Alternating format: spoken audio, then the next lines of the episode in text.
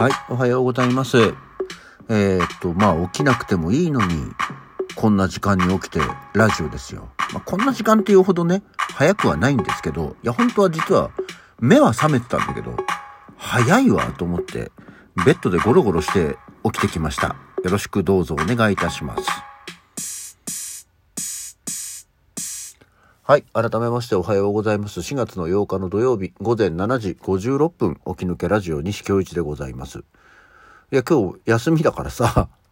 ね、でも、あのね、いつもの修正で休みの時ほど早起きっていうのはありますけども、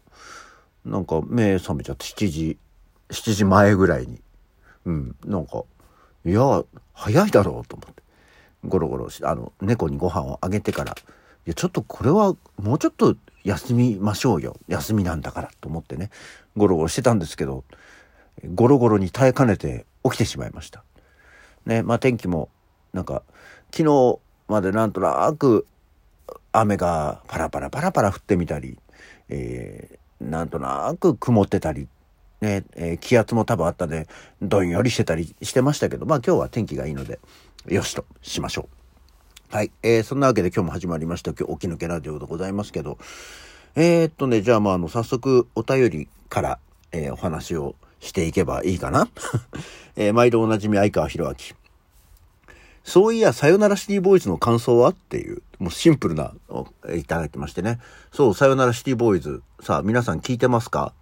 あのー、2月だったっけね？あのー、テロリ？あ、なんか急に、タブレットが起動した。あの、文化放送で、なんか、シティボーイズのラジオの特番があった。で、さよならシティボーイズっていう、なんだそれ急にって思ってたら、この4月から、えー、レギュラー番組になったんだよね。毎週土曜の、あの、うるさいな。アマゾン、アマゾンタブレット、ピロリピロリ。えー、何？あ、文化放送の土曜の夜7時から7時半までの30分番組、えー、シティボーイズファイナルパート2、さよならシティボーイズっていう番組が始まって、レギュラー番組が始まったんですよね。あの、前回のさよならシティボーイズってあの特番の時も、あの、ラジオコントがあって、えー、なんか3人がお互い自分の日記を読んで、で、ピエール滝がゲストに来るっていう、う番組だったんですけど、まあ、あの、久しぶりにシティボーイズ3人が揃って喋ってるところを聞いたなって思ってた矢先にこの4月からの、あの、レギュラー化っていうことで、あの、聞きましたよ。あの、感想としては、あ、おじいさんたちが喋ってんなって思うってるのがやっぱ一番大きくて、前回のその特番の時もそうだったんだけど、そのオープニングコントがあるんだけれども、もういきなり3人、3人のっていうか、なんだろうね、大竹誠と鬼太郎の声が、まあ、わざとやってんのかどうなのかは別として、いや、まあ、おじいさんになったよなと。まあ、もちろん、佐伯茂も、あの、相応に、もうおじいさん声なんだけれども、うるせえよ。アマゾンタブレットピロピロピロピロ。何ですか？あの、佐伯茂の声も、あの、老けてるんだけど、でも佐伯茂はなんか変な張りがもともとある人だからさ、あいいんですけどね。っていうのがあって、おじいさんだなって思いながら聞いてるんですけど。で、オープニングのコントがあって、えー、なんかそのオープニング明けのトークのところで言ってたのが、大竹誠がコントを書いたっていうね。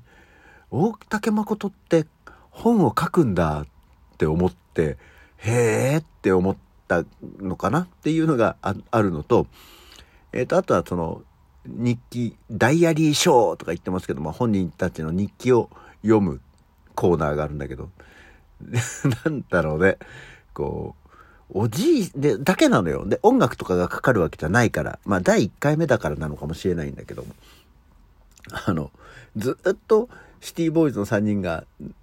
まあ、だらだら喋るというか、あの、シティボーイズライブステージとかの、あの、後説というかカーテンコールの時のようなこう、フリートークが行われるのはとても聞いてて面白いんですけど、これ土曜日の夜7時から7時半の30分番組で、需要があるのかって 思う気がする それはもう率直な感想ですね。あの、でもぜひ、あの、ラジコでも多分ラジラジでも聞けると思うので、で、今日、多分第2回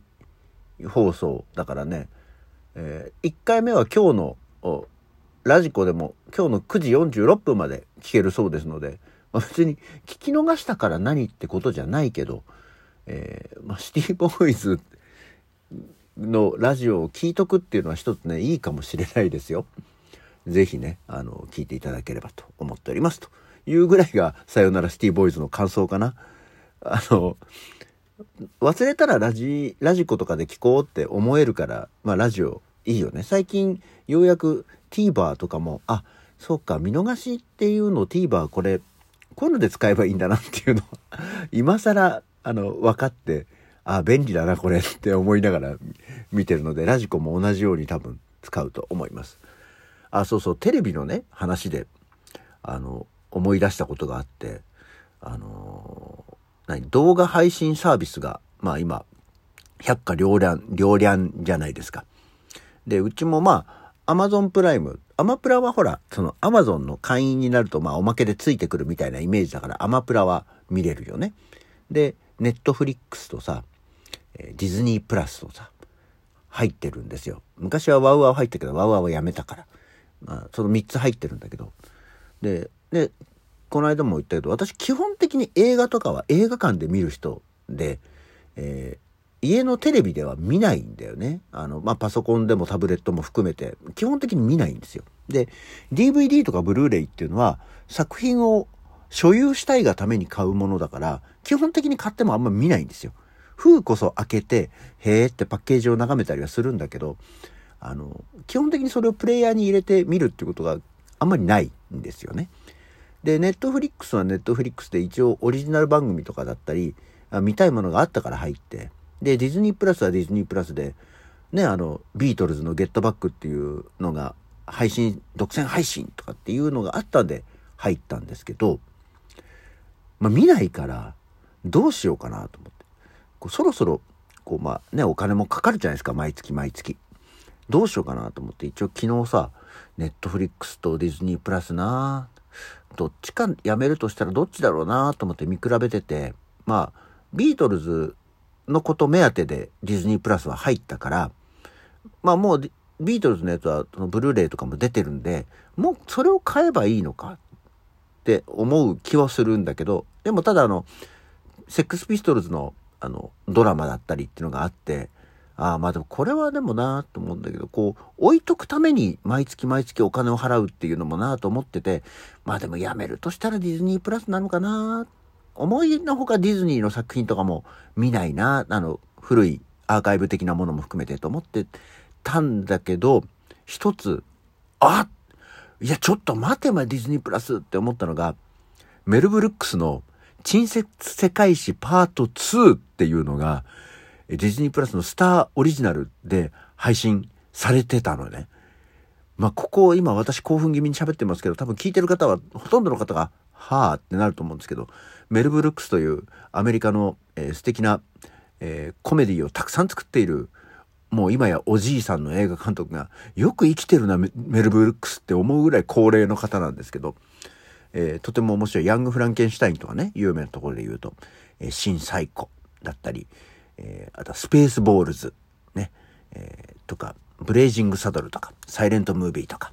えー、っていう、まあ、たくさん、えー、ウッディアレンなんかと仲良し気味の系列の人なんですけどね。もう本当におじい、超おじいさんですからなんですけど、その人が多分40年ぐらい前に、珍説世界史パート1っていう映画を撮ったのよ。その、世界の歴史の、を、のこうエピソードを、こう一つ一つこう、ちょんちょんちょんとこう、コメディーなまあ、コントだよね、に仕立てて、えー、やるっていう映画があって、えー、古代ローマ時代とか、あの、フランス革命の頃とか、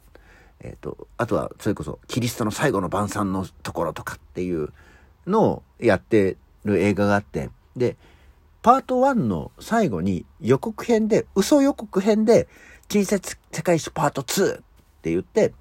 表情のヒトラーとかっていうのがあったりしてたんですけど、まあそれはもうシャレだなっていうものだったんですけども、それがなんと、